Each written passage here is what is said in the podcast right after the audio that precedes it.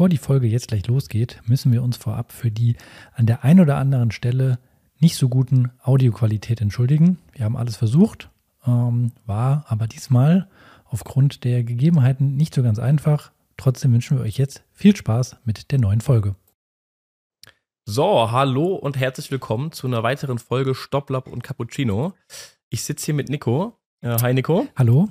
Und ähm, wir haben euch ja versprochen, dass wir mal wieder mit einem neuen Gast eine Folge aufnehmen werden. Und wir haben heute einen frisch gebackenen United Cup Sieger bei uns, nämlich den Kai Wenelt. Hi Kai. Hallo, hallo, danke.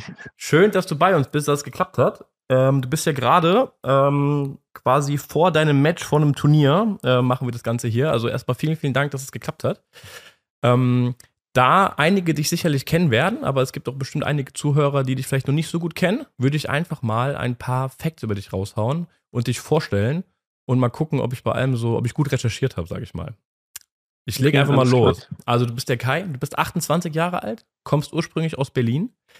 Deine höchste Weltranglistenplatzierung war 2019 mit Position 513 im Einzel und aktuell stehst du um die 580 und im Doppel sogar 100, um die 150 aktuell in der Weltrangliste. Und du hast im Jahr 2023, also letzte Saison, für den THC Wiesbaden in der Regionalliga gespielt. Und an Position 1, wohlgemerkt. Und ihr seid Erster geworden und seid da somit in die zweite Bundesliga aufgestiegen. Und wir hatten schon mal eine Folge hier, da haben wir über das College-Tennis äh, berichtet. Und du warst ja auch im College-Tennis, wenn ich das alles so richtig verfolgt habe, nämlich in der University of Hawaii und hast dann deinen Abschluss gemacht an der Utah State University. Das, ja, waren, genau. das waren jetzt mal die ganzen Facts so. Liege ich da richtig? Ja, das war bisher alles korrekt, ja. Okay. Oh, da hat der Joel sehr gut recherchiert. Aber ähm, bevor wir jetzt so da nochmal sozusagen am Ende anfangen, wollen wir ganz gerne mal ganz vorne anfangen. Und zwar äh, fangen wir immer damit an, dass die erste Frage ist, äh, wie bist du eigentlich zum Tennis gekommen? Wo hast du angefangen und wie bist du zu dieser Sportart gekommen? Ähm, angefangen habe ich in Berlin, ganz klein, komplett hobbymäßig. Ähm, lustigerweise, mein erstes Wort, was ich gesagt habe, war nicht Mama oder Papa, sondern es war Ball. Hm. Ich selber kann mich da zwar nicht dran erinnern, aber so wurde es mir von meinen Eltern erzählt. Wurde dir sozusagen überliefert, ähm, ja. Ja, ähm, ich weiß auch ehrlich gesagt nicht, wie es dazu kommen kann. Ähm, es klingt ja ein bisschen merkwürdig, aber es scheint zu stimmen. Und das heißt, meine Eltern haben schon sehr früh gemerkt, dass ich äh, ja, Bälle mag. Und äh, immer wenn ich irgendwie Tennisbälle, Fußbälle, irgendwas gesehen habe, da sind meine Augen scheinbar war irgendwie ein Funkeln drin zu sehen. Und dann haben meine Eltern auch, waren sportlich unterwegs, zwar nur hobbymäßig, aber haben gerne Sport gemacht. Mein Vater hat auch freizeitlich Tennis gespielt, Squash gespielt. Und dann habe ich einfach viele Sportarten ausprobiert, ähm, kurz Feldhockey und Fußball, Tennis. Habe dann ein bisschen länger Fußball und Tennis gespielt, musste mich dann irgendwann so ein bisschen entscheiden, ob ich dann lieber Fußball oder lieber Tennis spielen will, weil es halt nicht alles leicht unter den Hut zu bekommen ist mit Schule, Fußball, Tennis und vielleicht noch irgendwas anderes.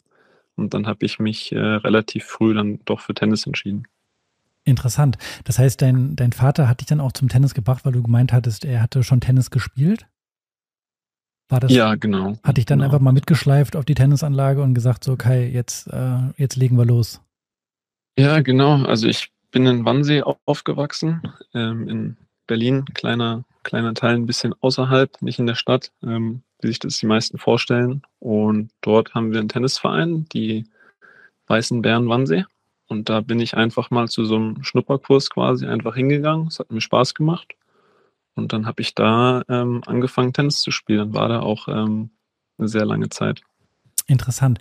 Und ähm, wann war der Punkt, dass du gesagt du hast es ja gerade eben schon gesagt, äh, du hast viele Sportarten ausprobiert und dann war so das Ding zwischen Fußball und Tennis. Hast du gemerkt, oh, Tennis, da, da könnte was gehen bei mir. Ich äh, möchte jetzt das intensivieren. Wann war das, wann war der Punkt in deiner jungen Karriere, dass du das so entschieden hast?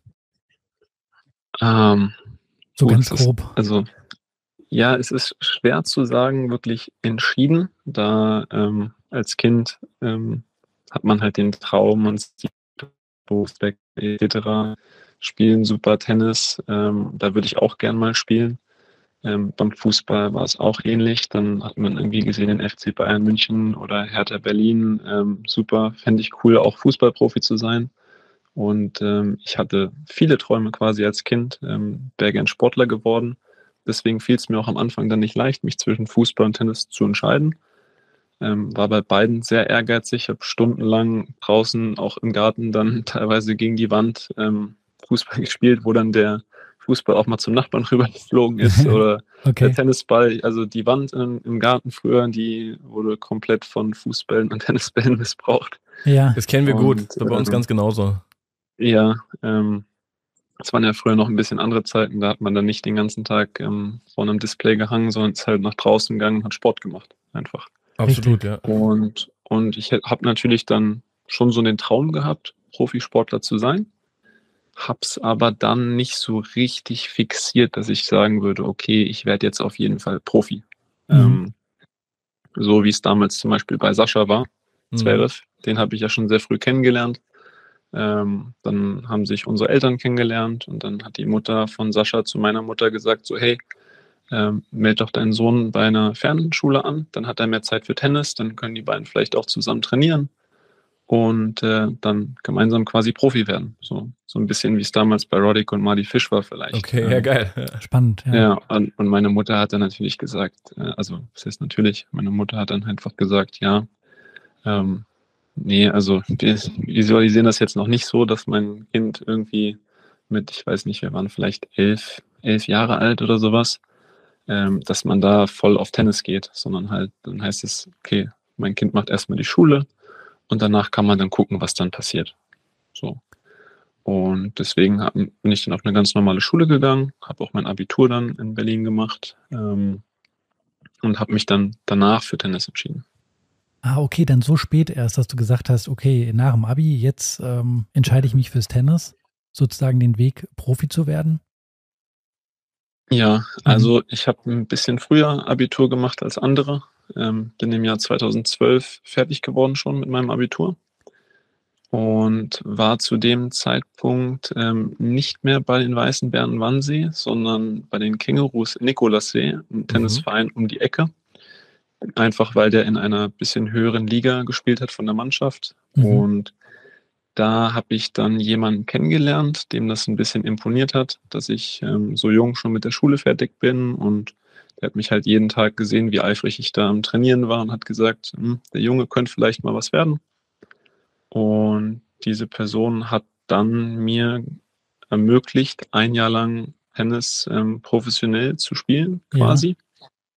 Ähm, ich habe damals nur ein paar Future Events gespielt, habe aber dann meinen Stützpunkt, meinen Trainingsstützpunkt von Berlin nach Offenbach geändert. Das war dann gerade der Zeitpunkt, als dann Schüttler und Waske ihre Academy in Offenbach ähm, eröffnet genau. haben. Das war ja so ungefähr die Zeit. Ähm, ja, 2010 eröffnet haben, also zwei Jahre davor. Ähm, und 2012 im Sommer dann habe ich das mal ein bisschen ausgetestet, fand das gut. Und als ich dann jemanden gefunden habe, der mir dafür unter die Arme gegriffen hat, habe ich dann die Entscheidung getroffen, dort ein Jahr zu trainieren. Habe da mhm. voll professionell ein Jahr trainiert. Ähm, voll professionell, ich muss ganz ehrlich zu mir sein, zu dem Zeitpunkt ähm, war mein, mein, meine Ansicht von Profi ein bisschen anders und ich habe dann auch die eine oder andere gegeben, was ich mir leider auch ein bisschen vorwerfen muss mittlerweile. Ähm, ja, aber da war meine Situation einfach anders. Ich war jung, hatte, ähm, hatte jetzt nicht vor Augen, wie das eigentlich etc. das übernommen worden ist und dann Ende 2013, kurz bevor der Vertrag ausgelaufen ist, ähm, ist der Sponsor leider verstorben. Oh, okay. Dann stand ich so ein bisschen mit dem Rücken zur Wand und wusste nicht genau, hm, war dann immer noch 17 Jahre alt, wusste nicht genau, was mache ich jetzt. Studieren in Deutschland hatte ich nicht so richtig Lust zu. Ähm, wollte eigentlich Profi spielen, aber wusste nicht wie. Weil wenn ich zurück nach Berlin gehe, da sah das Training ein bisschen anders aus. Ja. Ähm, die meisten Freunde und die in meinem Alter, die noch ähm, relativ gut in Berlin waren vom Tennis-Level, die waren einfach noch in der Schule. Das heißt, den ganzen Vormittag und frühen Nachmittag waren die in der Schule. Ich hatte keine Trainingspartner. Ja, klar. Also habe ich gesehen, hm, entweder richtig oder gar nicht. Und dann ähm, hat mir der Alexander Waske geholfen, den Weg aufs College noch in letzter Sekunde zu schaffen. Interessant. Da wollen wir auch gleich noch drauf zu sprechen kommen auf deine College-Zeit. Ich habe noch mal eine ganz kurze ganz Frage. Ganz kurz, Hawaii, ähm, weil da wollte mich der Waske nämlich auch hinschicken. Da war ich auch über die Uni anzugucken, ein Jahr vor dir. Also ähm, du hast dann gemacht Ernsthaft? letztendlich. Ja, tatsächlich war ich auch da, habe mir das angeguckt. Da wollte mich der Waske auch hinschicken.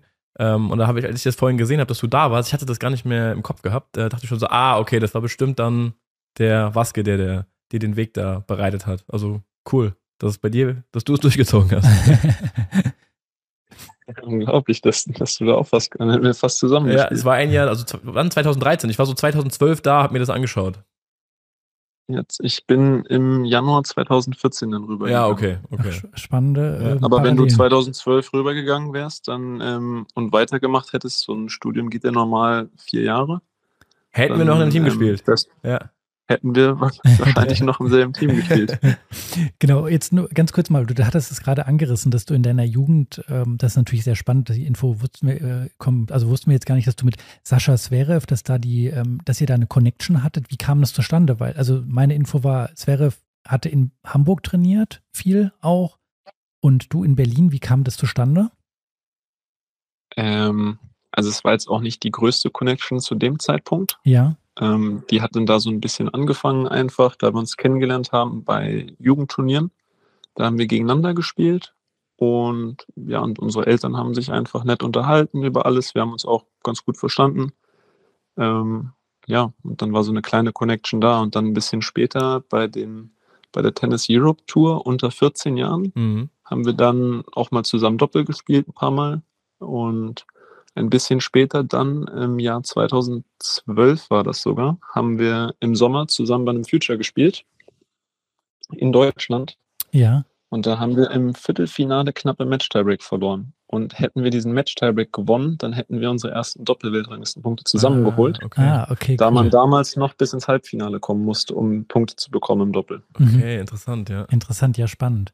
Habt ihr ähm, also ich habe gerade, weil du schon das angesprochen hast, dass du einen der äh, ITF äh, äh, gespielt hast, also internationale Turniere.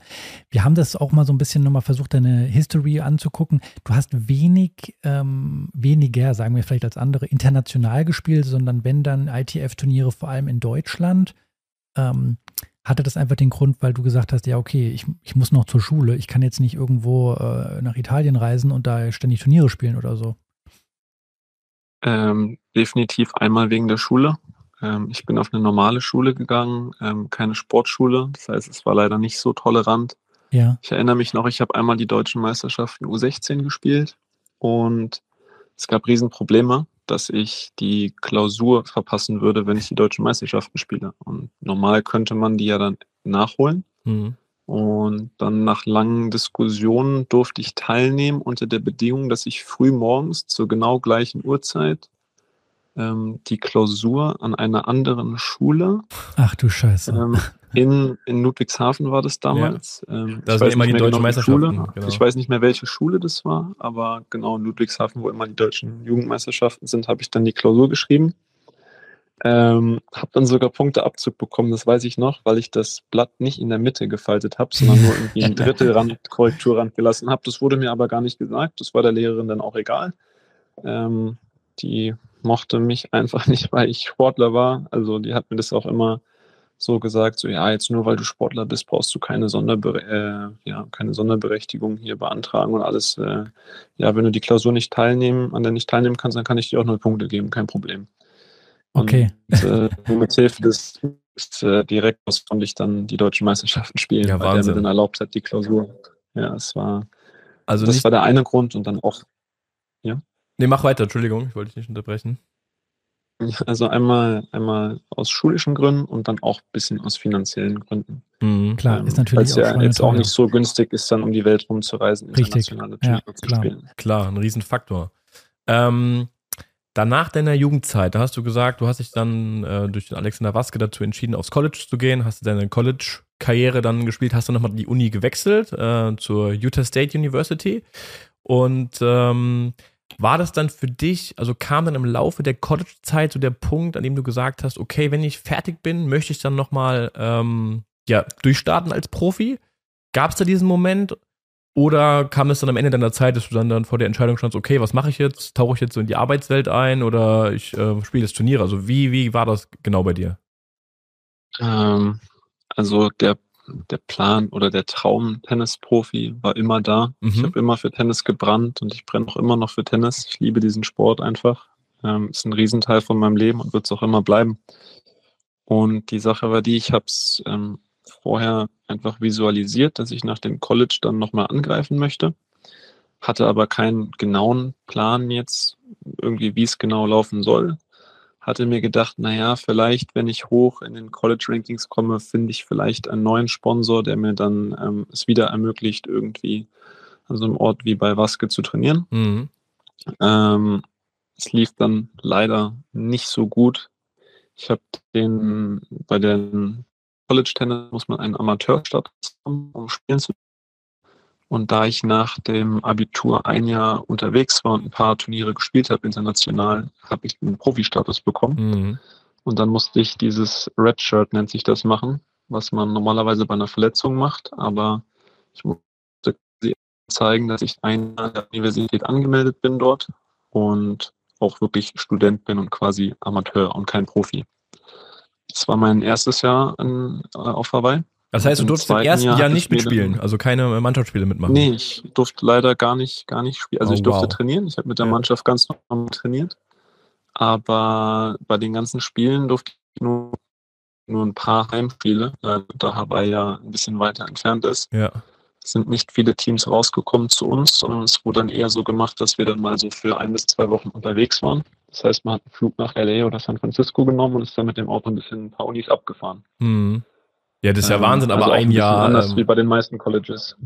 ist ja dann Wahnsinn. Oder ein Jahr nicht richtig Matches spielen. Also ich kenne so ein paar College-Regeln und ich finde die teilweise schon immer so sehr streng, sage ich mal. Aber das ist natürlich ja nicht im Sinne des Sportlers, ne? wenn er da ein Jahr nicht richtig teilnehmen kann. Nee, auf gar keinen Fall. Vor allen Dingen ist das ja eigentlich ein Riesenvorteil vom College, dass man dort normalerweise sehr, sehr viele Matches Ja. hat.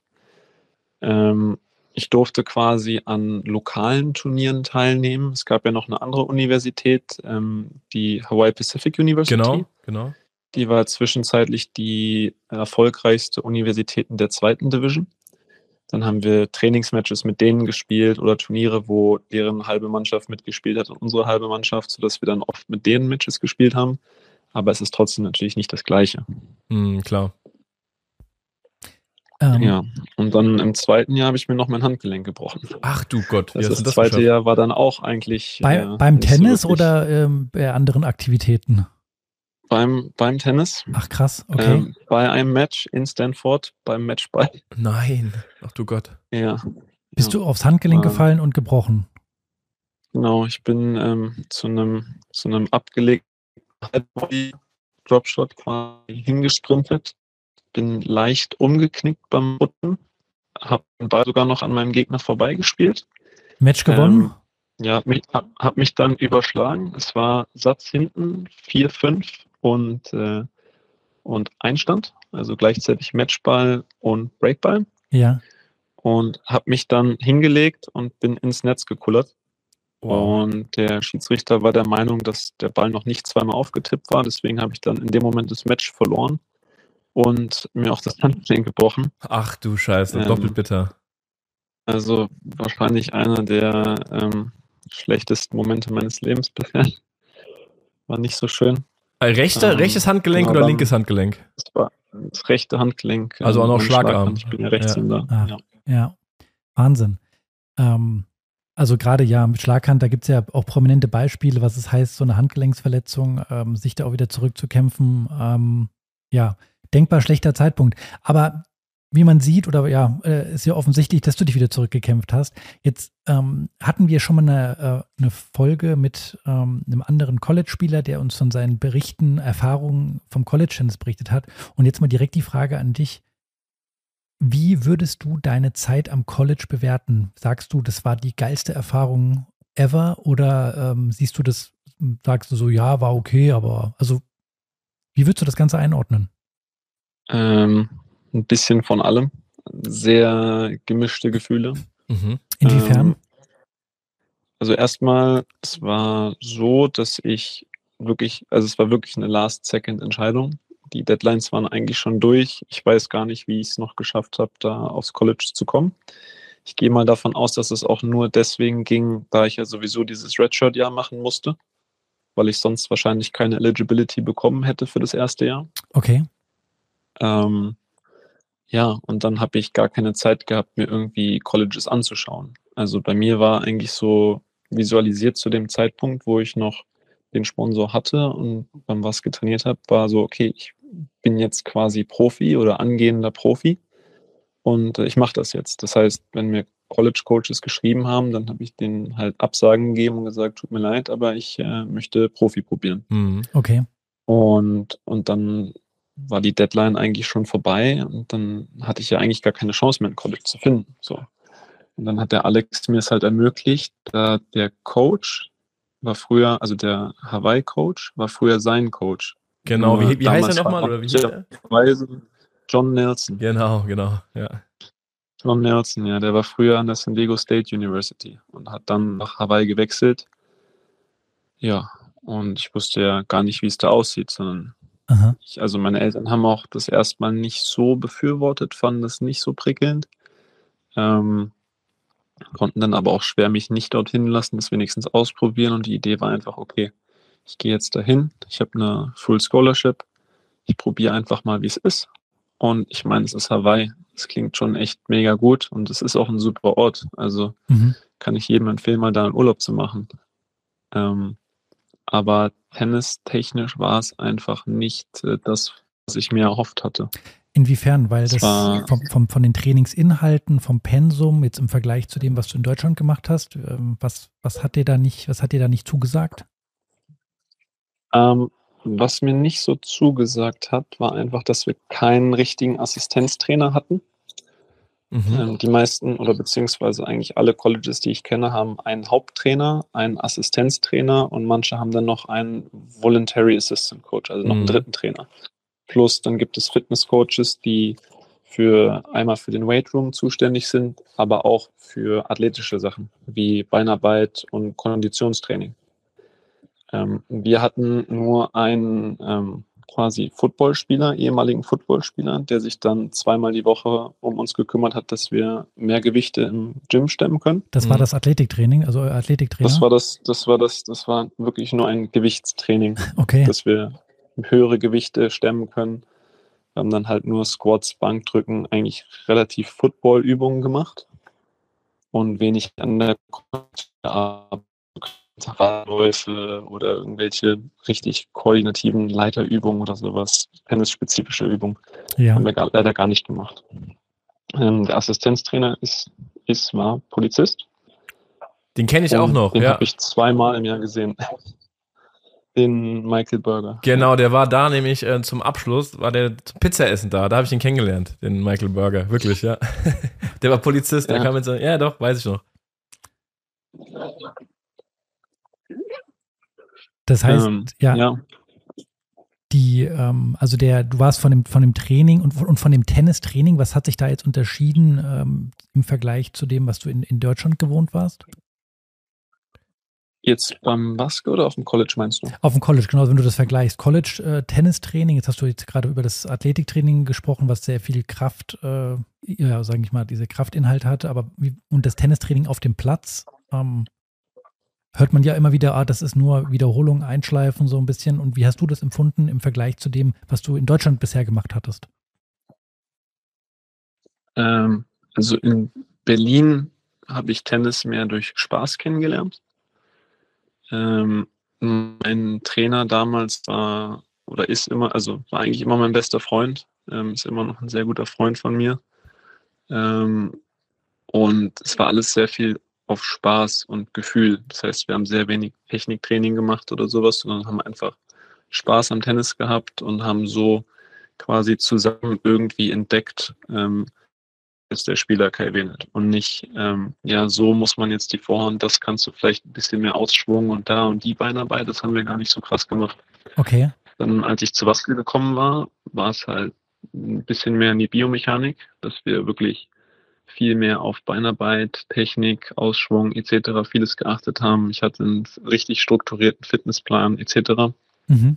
Ähm, Das heißt, da habe ich schon ein richtiges Profitraining gemacht. Und dann bin ich aufs College gegangen.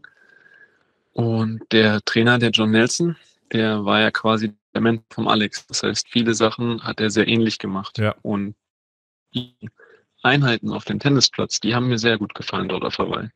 Das war auf jeden Fall immer die beste Zeit, die ich dort hatte. Okay. Was mich gestört hat, war, dass wir halt ein Team waren aus elf Leuten und wir hatten zwölf Plätze, zwei Reihen von sechs. Das heißt, wir waren dann in der Regel so auf fünf Plätzen nebeneinander, aber mit einem Coach. Mhm.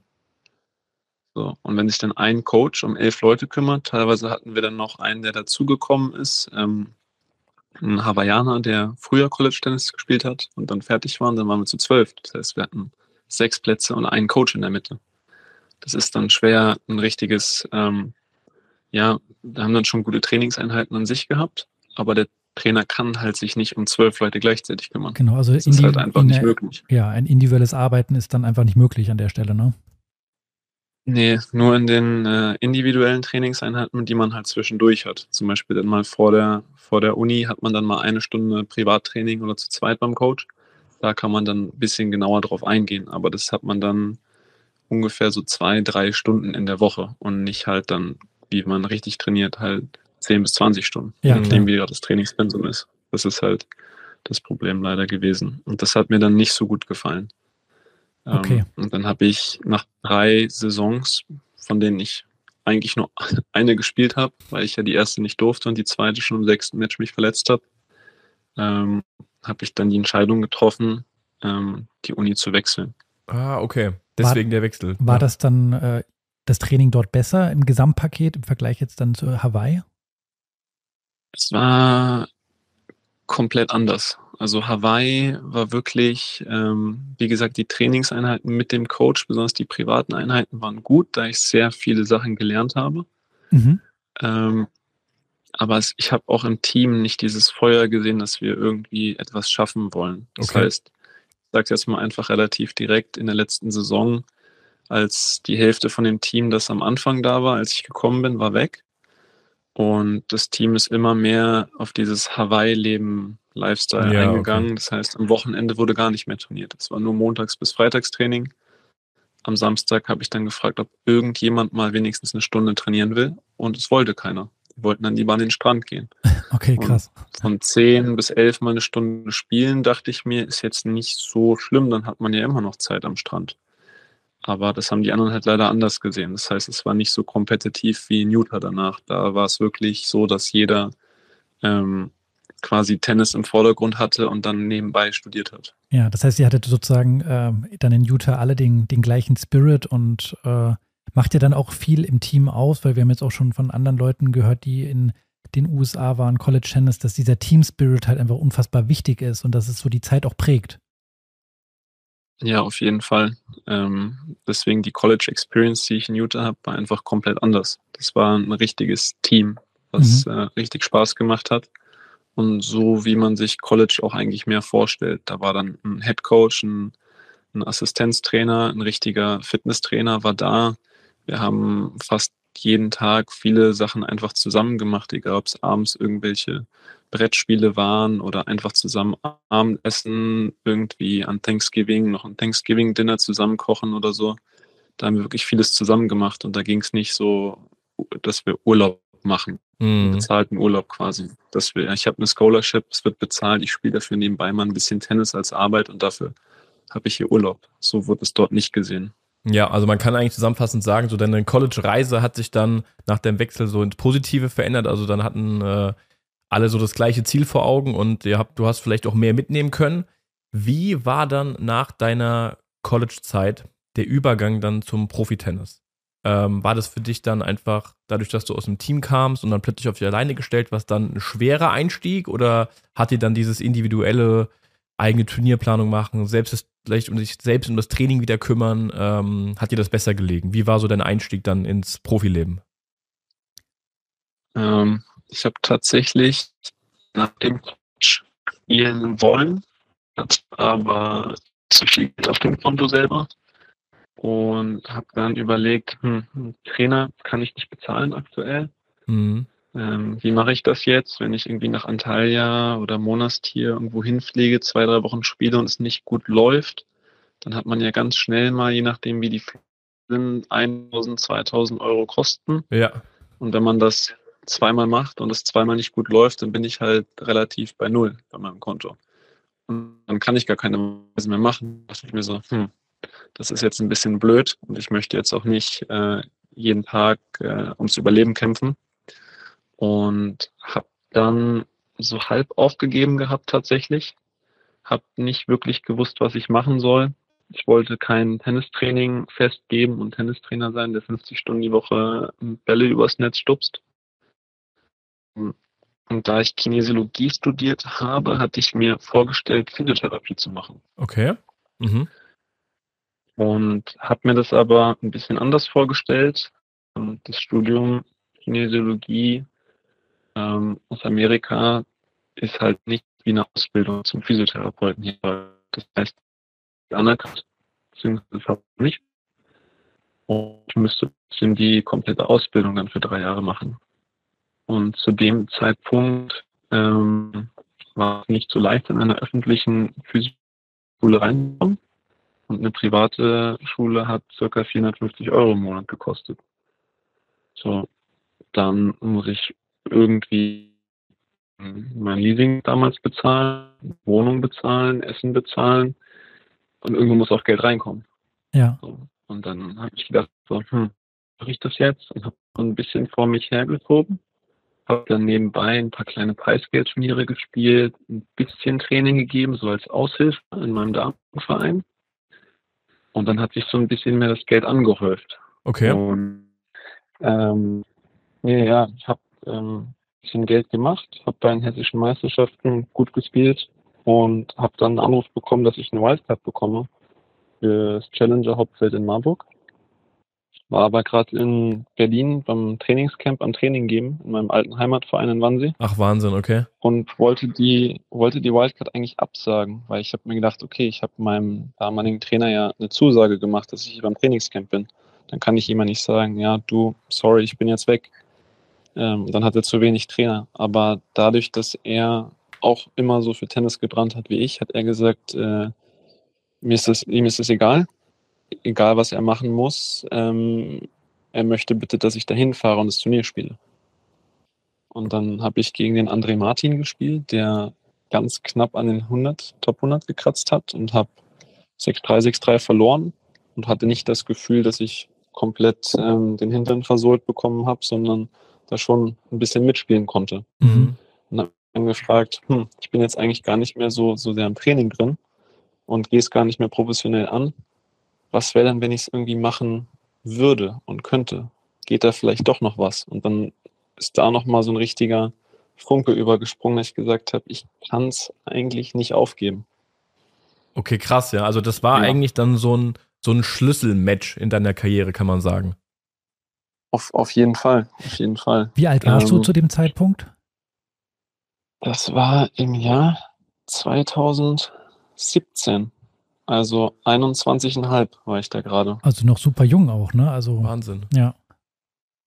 Ja, und da sieht man ja auch wieder, ähm, was der finanzielle Faktor für einen Riesenfaktor im Tennis ist. Das hatten wir schon mal in vorherigen Folgen äh, im Podcast hier auch schon thematisiert. Jetzt haben wir mal wirklich so ein Beispiel, dass man wirklich jetzt mal miterlebt oder mal erfährt, wie ähm, ja krass man dazwischen den zwei Welten ist. Auf der einen Seite äh, bist du in Berlin und gibst ein äh, Trainingscamp, ja wie wahrscheinlich auch viele von unseren äh, Hörern, die auch als Trainer arbeiten. Und auf der anderen Seite ähm, hast du eine Wildcard für ein Profiturnier und spielst dann gegen äh, einen Spieler, der an den Top 100 kratzt. Also, und wie schwer das halt ist, einfach so, ähm, ja, da diesen Sprung zu schaffen und ähm, diese ganze, die ganzen Finanzen da stemmen zu können. Also, das war wirklich super interessant zu hören an der mhm. Stelle. Mhm. Jetzt wollen wir aber mal einen kleinen Sprung machen. Also von 2017 ähm, bis zu dem Jahr 2024. Nämlich, ähm, war jetzt vielleicht, keine Ahnung, du wirst es mir jetzt gleich vielleicht sagen, dein Karriere-Highlight äh, beim United Cup mitzuspielen. Ähm, wie kam es dazu? Also ich habe auf Facebook oder auf Instagram war ich unterwegs und habe dann ähm, die Nominierung oder das Team gesehen vom United Cup und dann habe ich dich gesehen, da war ich so, boah, krass, der Kai ist dabei, richtig cool. Ähm, das musst du uns mal erzählen, wie es dazu kam. Ja, also erstmal auf jeden Fall mit Abstand das größte Highlight meiner Karriere bisher. Ähm, nicht nur, weil wir es gewonnen haben, sondern das ganze Event, alles drumherum war einfach ein Riesen-Highlight für mich. Ähm, selbst wenn wir irgendwie im Viertel- oder Halbfinale verloren hätten, es wär, hätte daran nichts geändert erstmal. Ja, denke ich mir. Ähm, also. nur, dass das Highlight einfach noch größer geworden ja. ist. Ähm, ja, wie bin ich dazu gekommen? Ich war in Monastir und habe ähm, zwei Futures gespielt, war gerade am Flughafen auf dem Rückweg und war auf dem Playerzone-Account unterwegs. Das ist der Account, mit dem man Challenger-Events und ATP-Events meldet. Mhm. Und habe mir eigentlich nur probiert, ein bisschen mehr Turnierplanung noch zu machen ähm, für die nächsten Wochen. Und habe oben klein etwas über diesen United Cup gesehen. Wusste ungefähr, was es ist, aber nicht zu 100 Prozent. Ähm, und dann habe ich mir so ein bisschen durchgelesen. Dann habe ich gesehen, dass da ein Link ist zu einer sogenannten Preliminary List. Das ist also eine noch nicht die finale Akzeptanzliste, sondern nur die aktuelle Meldungsliste. Okay. Und dann habe ich mir die durchgelesen und bin auf Deutschland gegangen und dachte mir so, hm, also wenn ich jetzt melden würde, wäre ich aktuell drin, weil der letzte Spot ist ja für einen Doppelspieler quasi reserviert. Ah, okay, krass. Ähm, ja. Jetzt gibt es aber fünf Leute, die vor mir stehen in der Rangliste aus Deutschland. Ähm, mal gucken, ob die melden. Ich gehe mal schon von aus, aber warum nicht einfach melden? Mal gucken, was passiert. Also so, ja, nicht auf, nicht auf aus Jux, aber so ein bisschen auf gut Glück und mit nicht wirklich der Erwartung, dass es klappt. Und dann, ähm, ich glaube, anderthalb Tage später war die Deadline, also Meldeschluss. Und dann ein, zwei Tage später kam die offizielle Akzeptanzliste raus und ich gucke rauf und konnte erstmal gar nicht glauben. Ich dachte, kann ja eigentlich gar nicht sein. Und ja, dann, dann warst du mein Name und war dabei. Wahnsinn, okay. Krass. Also ich habe mir das so vorgestellt, als ich mir darüber Gedanken gemacht habe, dass dann irgendwie der Bundestrainer ähm, anruft und sagt, hier Kai, wir wollen dich nominieren, so wie das auch im Fußball ist. Ähm, und dass das über den Weg ist, dass man sich da einfach anmelden kann. Hätte ich niemals gedacht, aber super interessant. Ja, also weil ich, ich stelle mir gerade vor, die anderen haben ja wahrscheinlich auch in ihr Handy reingeguckt und haben gesehen, hä, okay, ähm, mit welchen Leuten spiele ich jetzt zusammen? Das hört sich gerade so ein bisschen zusammengewürfelt an. Ähm, hast du dann irgendwie Infos bekommen oder bist du einfach hingeflogen, äh, hast an die Tür geklopft und hast gesagt, hier moin, hier bin ich? Ja, so halb. Okay. ähm, ich, hatte, ich hatte mitbekommen, dass der Fabian Falland im Jahr davor mitgespielt hat. Okay. Und habe den dann kontaktiert und habe gefragt, hey, äh, mega euphorisch habe ich den kontaktiert, muss man sagen, und habe gedacht, so, hey, ich bin jetzt beim United Cup dabei, äh, du warst ja auch dabei, äh, wie geil, wie ist es, was muss ich erwarten? Und habe gedacht, er erzählt mir jetzt richtig tolle Sachen. Ja. Und dann klang das gar nicht so gut irgendwie, als er das beschrieben hat. Ähm, eigentlich, da das Jahr davor halt sehr unerfolgreich leider war und ein paar Sachen einfach anders verlaufen sind, ähm, auf die ich jetzt nicht näher drauf eingehen möchte. Ja. Auf jeden Fall ähm, war ich dann so ein kleines bisschen enttäuscht erstmal.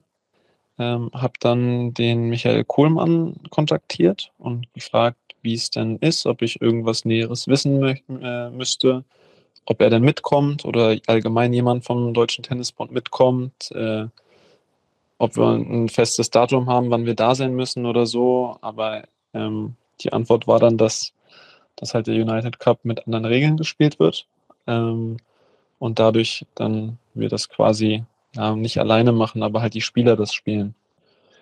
Okay, dann ähm, habe ich den Maxi Matra kontaktiert, der derselbe Jahrgang ist wie ich, den ich auch schon sehr lange kenne und habe ihn gefragt, wie es ist. Und der wusste auch noch nicht so viel. Und äh, wusste nur, dass halt die meisten ähm, kurz nach Weihnachten ankommen. Der Sascha war ja, glaube ich, schon Heiligabend da. Mhm. Ein bisschen früher. Und die meisten von uns sind so am 26. und am 27. Dezember dann eingetrudelt. Und dann wurde eine WhatsApp-Gruppe eröffnet mit äh, den ganzen Spielern und unserem Trainer, dem Torben. Und dann haben wir uns äh, einfach getroffen. Okay. Dort. Wahnsinn. Also, das hört sich echt, äh, also habe ich mir das nicht vorgestellt. Das heißt, man kann sagen, von Seiten des Deutschen Tennisbunds kam da keinerlei Info, niemand kam auf dich zu und hat das irgendwie in die Hand genommen, hat das organisiert, sondern das war euch Spielern selbst überlassen. Ja, genau. Wahnsinn. Ähm, Verrückt. Das, das liegt, glaube ich, einfach daran, dass das ähm, nicht von den Verbänden und nicht wie beim Davis Cup abläuft, dass halt äh, ein Bundestrainer dann die Mannschaft zusammenstellt und dann als Captain dabei ist, sondern die Spieler selber melden. Sich das, das heißt, selber organisieren. Ist, äh, okay. Das ist halt ein bisschen ähnlicher zu einem Turnier einfach. Aha. Es ist einfach ein bisschen individueller. Mhm. Genau.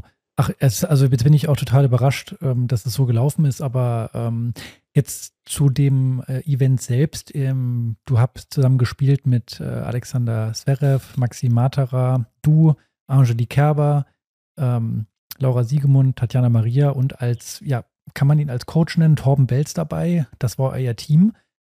Ähm, wie war's? So, äh, das erste Aufeinandertreffen, habt ihr zusammen trainieren können und äh, wie ist das abgelaufen? Ähm, ja, alles in allem war es auf jeden Fall mega. War eine super Teamatmosphäre. Ähm, von Anfang an war alles sehr, sehr positiv. Ähm, das mit dem Trainieren also man kann jetzt nicht auf einem Platz mit allen Spielern trainieren, das ist ja klar. Das ja, klar. ist äh, nicht so leicht.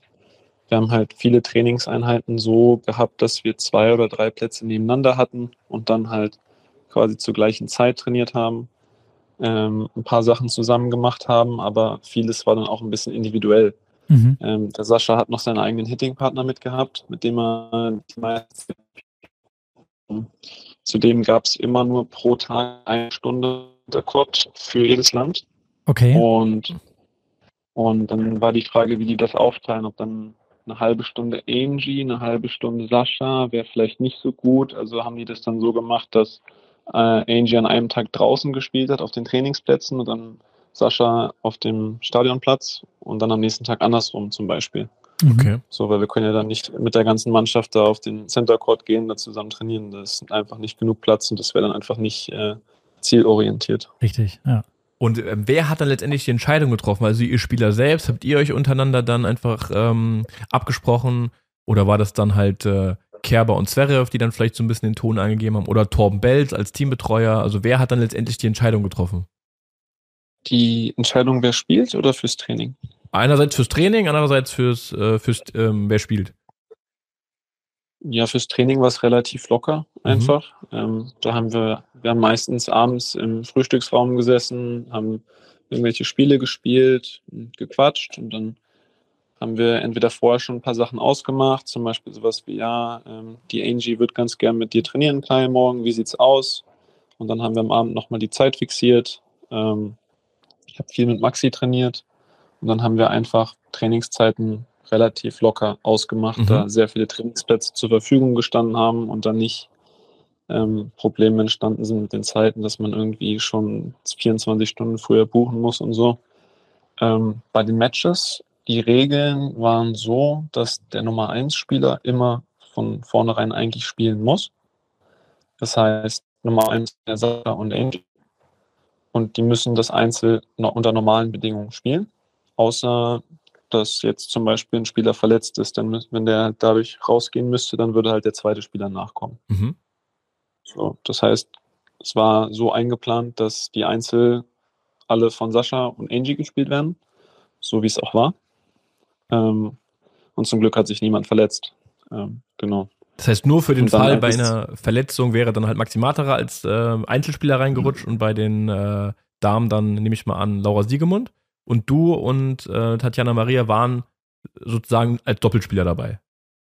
Äh, bei den Herren war es so, bei den Damen war es äh, nur andersrum. andersrum Tatjana okay. war mhm. die Nummer, Nummer zwei Spielerin fürs Einzel. Die Laura, die ähm, ist ja Nummer fünf der Welt im Doppel. Ja. Die ist mit ihrem, die ist zwar auch sehr hoch am Einzel, aber die ist mit ihrem Doppelranking quasi bei okay. dem Event reingekommen, dann als dritte Person. Die hat ja auch dann ein paar Mixed ähm, gespielt, beziehungsweise drei von fünf super auch gespielt, muss man sagen. Also ja. wirklich äh, Hut ab. Und ja, bei den Mixed war es dann so, dass dann einfach, ja, größtenteils natürlich Captain mit äh, Sascha und Angie ähm, so entschieden worden ist. Ähm, also nicht das ganze Team wurde jetzt befragt. Ich wurde jetzt nicht gefragt, äh, Kai, bist du der Meinung, der Sascha soll spielen? Mhm, ja. ähm, wir, wir, wissen, wir, wissen, alle, wir wissen alle, dass Sascha ähm, der beste Spieler Deutschlands ist aktuell und dass er, wenn er fit ist, auf jeden Fall spielen sollte. Und das hat er auch gezeigt. Ja. Zwischendurch äh, hat man gesehen, dass er körperlich ein bisschen am Wackeln war.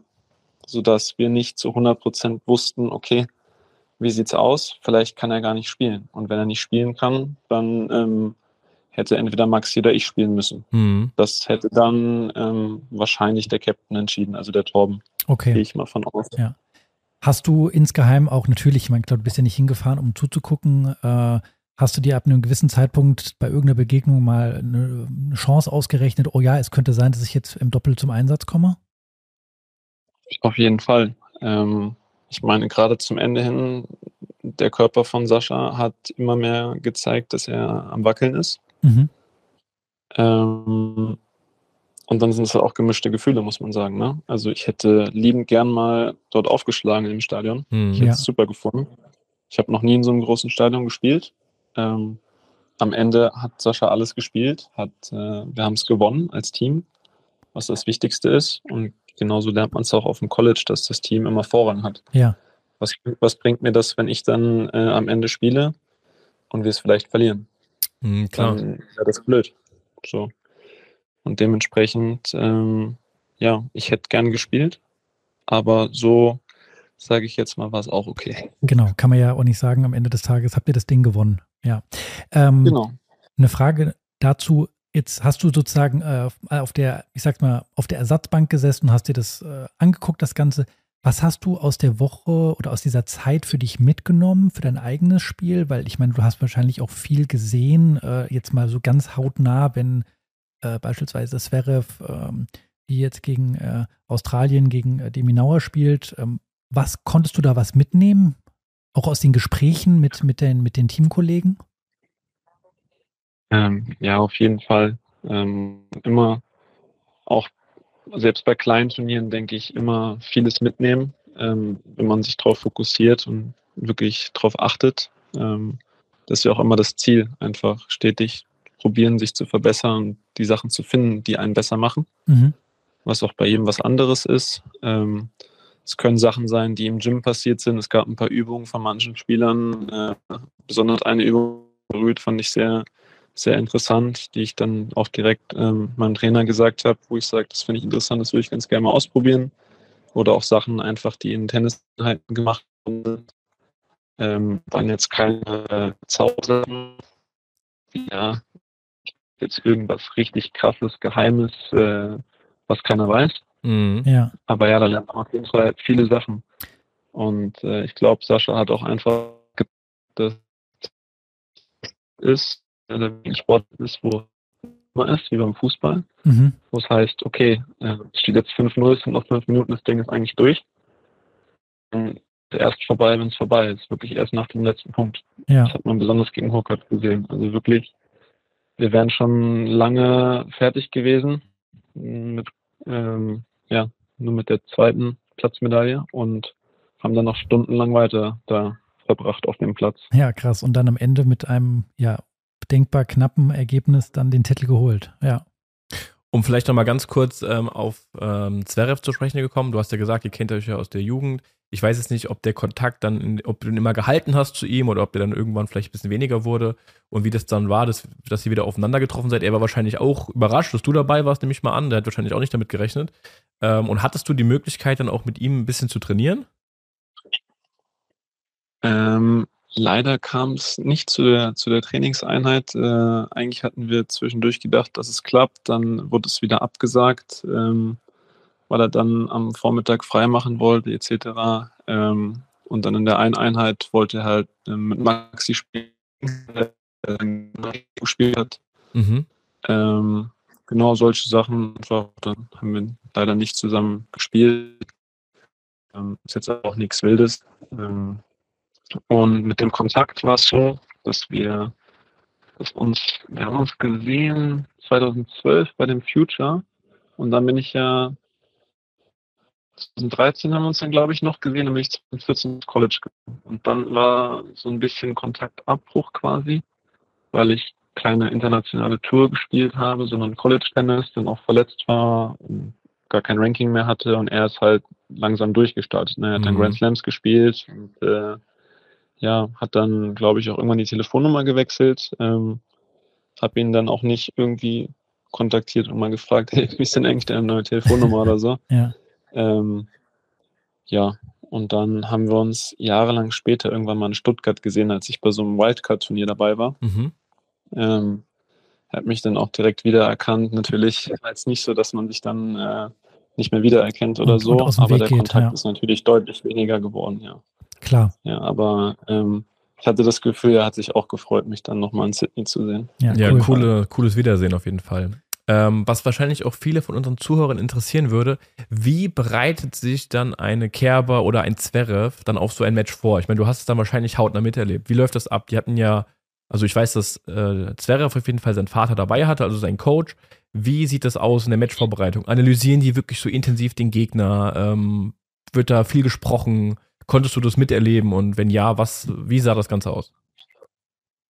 Ähm, also die Vorbereitung direkt vor dem Match ist eigentlich relativ gleich, sehr, sehr ähnlich wie bei den meisten mit Warm-up etc. Ähm, ein bisschen vorher, wenn man wirklich Richtung Match-Analysis und so geht. Ähm, bei Sascha war ich jetzt nicht so dabei, der hat es jetzt nicht so öffentlich gemacht, dass wir irgendwie zusammen trainiert haben und dann er an bestimmten Sachen gearbeitet hat. Ähm, das hat er dann in seinen Trainingseinheiten natürlich gemacht. Ähm, ich habe ein paar Einheiten mit Angie gemacht, wo dann ganz klar gesagt worden ist, okay, sie sollte jetzt das und das ein bisschen mehr machen. Deswegen sollen wir probieren, sie in diese Situation ein bisschen reinzubekommen und haben das dann spezifisch trainiert. In die bei mir ist um die Match nach drei Stunden am nächsten Tag das nächste, dann ist es schwer, sich in der Zeit den Gegner einzustellen. Zumindest okay. auf dem Platz. Macht man das irgendwie abends kurz, guckt man sich irgendwie ein Video an, wenn man den Gegner nicht kennt. Ähm, wenn man ihn kennt, dann äh, geht man vielleicht im Kopf nochmal durch. Ähm, ja, der spielt so und so und das ist mein Plan, das visualisiere ich. Und dann wird halt drüber geredet, wie gespielt werden muss, genau. Okay. Ähm, ja, jetzt ist das natürlich eine, einfach eine super spannende Geschichte, die du äh, hier beim United Cup erlebt hast. Ähm, jetzt hast du gerade eben schon gesehen, dass du immer was mitnimmst für dein eigenes Spiel, äh, um das zu verbessern, dass du da konstant dran bist. Ähm, jetzt hat der Joel in der Einleitung schon gesagt, du bist aktuell um die äh, im Einzel um Weltranglistenplatz äh, 280. Was würdest du denn selber von dir sagen? Was fehlt denn noch, um weiter nach vorne zu kommen? Ähm, erst, hast du gerade 280 gesagt? 500, Entschuldigung, 580, das, ja, richtig. Das wäre, ja. das, das wäre, das wäre, das würde mir das Leben ein bisschen leichter das machen, leichter wenn 280 wäre. Entschuldige, das war ein ähm, Versprecher. Ähm, ja. Daher leider. Da, das war eine kleine Motivation von Nico. ja, ähm, definitiv, ja. Auf jeden Fall sind meine Rankings vom Einzel und Doppel leider sehr weit entfernt, sodass auch viele denken, dass ich äh, schon voll auf Doppel gehe und nun nebenbei Einzel spiele. Mhm. Tatsächlich ist es genau andersrum. Ich spiele eigentlich Einzel und ich sage jetzt mal nebenbei Doppel. Und durch das hohe Ranking habe ich halt probiert, in höhere Turniere reinzukommen. Es hat nicht immer geklappt. Manchmal habe ich dadurch dann nur den Doppelwettbewerb mitnehmen können. Ähm, aber prinzipiell ist so, wenn ich auf den Platz gehe, dann gebe ich immer 100 Prozent und probiere zu gewinnen. Mhm. Ich würde jetzt nicht zu einem Turnier gehen, wie es vielleicht andere machen und sagen, okay, ich habe jetzt im Einzelwettbewerb verloren. Ja, jetzt fliege ich nach Hause und ich ziehe aus dem Doppelwettbewerb raus. Sowas mache ich nicht. Ja. Ähm, ja, Motivation auf jeden Fall höher als denn je nach dem Event. Auf jeden Fall. Ähm, es motiviert auf jeden Fall, dass man mhm. selber in genau solchen Events mal aufschlagen möchte. Und dafür muss man einfach nochmal ein bisschen besser spielen. Und, okay.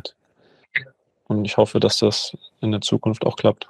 Das heißt, du wirst jetzt in Zukunft auf jeden Fall weiterhin voll auf Einzel gehen, aber du könntest dir vorstellen, auch dann in, in Zukunft ähm, dann nochmal voll im Doppel anzugreifen. Ich meine, es gibt ja auch viele deutsche Beispiele wie Krawitz ähm, und so weiter und so fort, Mies, ähm, die voll auf Doppel gegangen sind. Wäre das für dich auch eine Option, so in deiner späteren Karriere? In der späteren Karriere auf jeden Fall, ja. Ähm, wenn man ganz ehrlich ist, vom Spaßfaktor, finde ich, macht Doppel mehr Spaß. Ach krass, okay. Äh, ja, mir macht es irgendwie mehr Spaß. Ich finde es äh, manchmal mit dem am Netz schnell reagieren und wenn man dann irgendwie, der Partner schlägt gut auf, man kriegt so einen leichten Ball und spielt ihn so, dass er dann irgendwie über den Zaun rüberfliegt, das macht schon Spaß, finde ich. Und hängt es vielleicht auch ein bisschen damit zusammen, dass du ja aus äh, dein Leben lang immer Teamwettbewerb gespielt hast, auch in College und dadurch vielleicht auch so ein bisschen diesen Teamgedanken magst, mit einem Partner zu spielen? Das auf jeden Fall auch. Also das macht auch Spaß, zusammen zu gewinnen und nicht immer alleine auf sich gestellt zu sein. Mhm. Ähm, vor mhm. allen Dingen, wenn man dann mal es schafft, mehrere Turniere zusammenzuspielen, wie ich es zum Beispiel Ende des Jahres gemacht habe. Da habe ich einen sehr verrückten Sechs-Wochen-Trip mit einem Polen gemacht. Ähm, und dann haben wir uns halt das Zimmer geteilt, sechs Wochen lang und sind zusammen rumgereist und haben das zusammengespielt. Das hat natürlich auch viel Spaß gemacht und ist dann ganz anders, als wenn man manchmal an Orte fährt, die nicht so schön sind und dann da alleine ist und da auch nicht so viele Leute kennt und dann wirklich auf sich allein gestellt ist. Mhm. Okay, ja klar, kann ich kann man natürlich verstehen, dass man, das vergessen ja viele Leute, dass äh, du äh, die meiste Zeit wahrscheinlich auch immer alleine unterwegs bist und ähm, ja, dass dir dann dadurch, dass du einen Doppelpartner am Start hast, äh, viele Sachen auch, ja, wahrscheinlich auch mehr Spaß machen. Deswegen kann man schon nachvollziehen, dass die Doppel mehr Spaß macht. Ich möchte noch mal ganz kurz auf meine Frage vorhin zurückkommen, weil wir hatten, den kennst du mit Sicherheit auch, den äh, Benny Hassan hier auch schon bei uns im Podcast. Und ähm, er hatte damals gesagt, der größte Unterschied für ihn jetzt aus seiner Perspektive war, dass die alle viel besser aufschlagen oder dass der Aufschlag so unglaublich wichtig ist. Ähm, und dass er daran unbedingt noch arbeiten müsste. Um, damit du jetzt von dir selber sagst, oh, ich will jetzt noch mal einen Sprung machen, um dann wirklich mal diese 200 äh, vielleicht in der Welt zu knacken. An was müsstest du aus deiner Sicht jetzt noch mal arbeiten oder ist es das Gesamtpaket? Was, was würdest du da festmachen? Ähm, auf jeden Fall auch das Gesamtpaket, ist klar. Mhm. Ähm, viele mentale Faktoren ähm, spielen auch eine Rolle. Ähm, Aufschlag ist auf jeden Fall ähm, der wichtigste Schlag. Ich habe letztens wieder gehört, der beste Aufschlag ist besser als der beste Return, mhm. weil der beste Aufschlag ist nicht returnierbar. Mhm. Ähm, ich würde behaupten, dass ich relativ viele freie Punkte durch meinen Aufschlag bekomme trotzdem ist er immer, immer noch äh, verbesserungsfähig, auf jeden Fall. Okay. Ähm, bei mir kann es tatsächlich manchmal der Return sein. Ähm, ich habe Zeiten, in denen ich, wenn ich erfolgreicher bin, sehr gut returniere.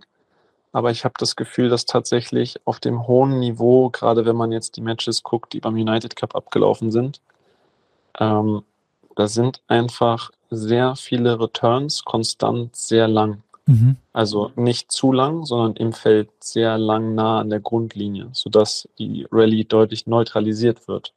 Da passiert nicht so viel wie auf den niedrigeren ähm, Events, dass einfach mal drei, vier Mal in Folge kommt ein Aufschlag und der Return wird so hoch ins T-Feld geframed und dann hat man eine, ich sage jetzt mal, leichte Vorhand einfach sitzen.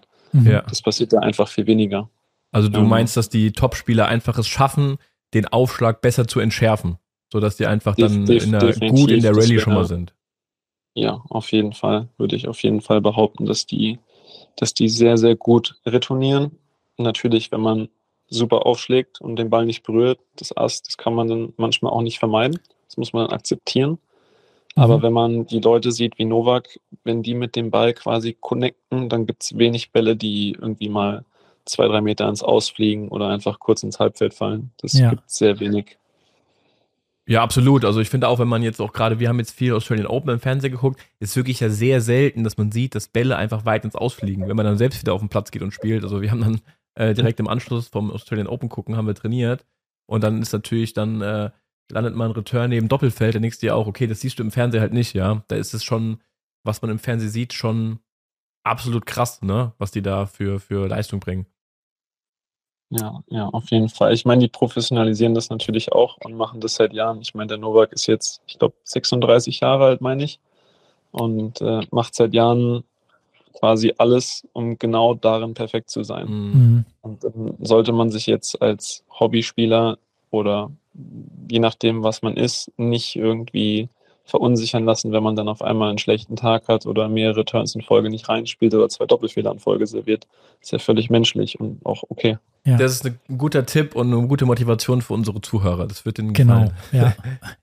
Und das ist ja, ja Das ist natürlich dann sehr schwer, wenn man Alcaraz sieht, wie er dann einfach Monster Dropshots spielt und dann genau. will man die selber spielen und es klappt nicht. Das ist die große Gefahr. Ja. ja, das ist immer, immer äh, witzig, wenn man jetzt beispielsweise in Australian Open äh, Matches sieht, wie jetzt heute auch von von Zverev gegen Alcaraz und äh, das guckt sich ein Laie an und der sagt dann, ja, das ist ja ganz nett und so wie auch immer und dann und die dann selber mal auf dem Platz stehen und merken, wie schwierig diese Sportart ist und wie weit äh, man davon weg ist, das ist eigentlich unerreichbar fast, ähm, immer wieder spannend zu beobachten.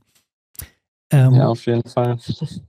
Zum, jetzt haben wir schon so viel äh, Zeit von dir in Anspruch genommen. Wir haben zum Abschluss, haben wir immer noch mal zwei Fragen, ähm, Die sind äh, vielleicht für dich einfach zu beantworten. Wenn du jetzt aber keine Antwort darauf weißt, ist das auch vollkommen in Ordnung.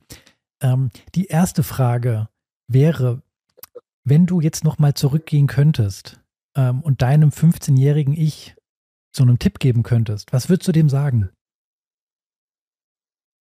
Ja, auf jeden Fall ähm, immer 100 Prozent zu geben in allem, egal ob es auf dem Tennisplatz ist oder bei Off-Court-Sachen, wo man Sachen beeinflussen kann, die leistungsbasierend sind. Mhm. Ähm, aber auch ehrlich zu sich zu sein, weil ich zum Beispiel damals habe teilweise mir wirklich gedacht, dass ich 100 Prozent gegeben habe und habe erst im Nachhinein realisiert, dass es gar nicht so war. Okay. Ich habe mich quasi selbst angelogen einfach und mhm. habe es geglaubt. Und das war einfach ein Riesenfehler. Ja, okay. Ähm, interessant. Ähm, die zweite und letzte Frage, die ich habe oder die wir haben, ist, ähm, jetzt hast du eigentlich die fast schon beantwortet, aber jetzt kommen wir nochmal zu den Nachwuchsspielern aus Deutschland. Jetzt bist du wahrscheinlich vielleicht ein bisschen näher dran, was den Herrennachwuchs angeht. Siehst du da einen, der, wo du sagst, oh, der hat Potenzial und was würdest du ihm für einen Tipp geben? Puh.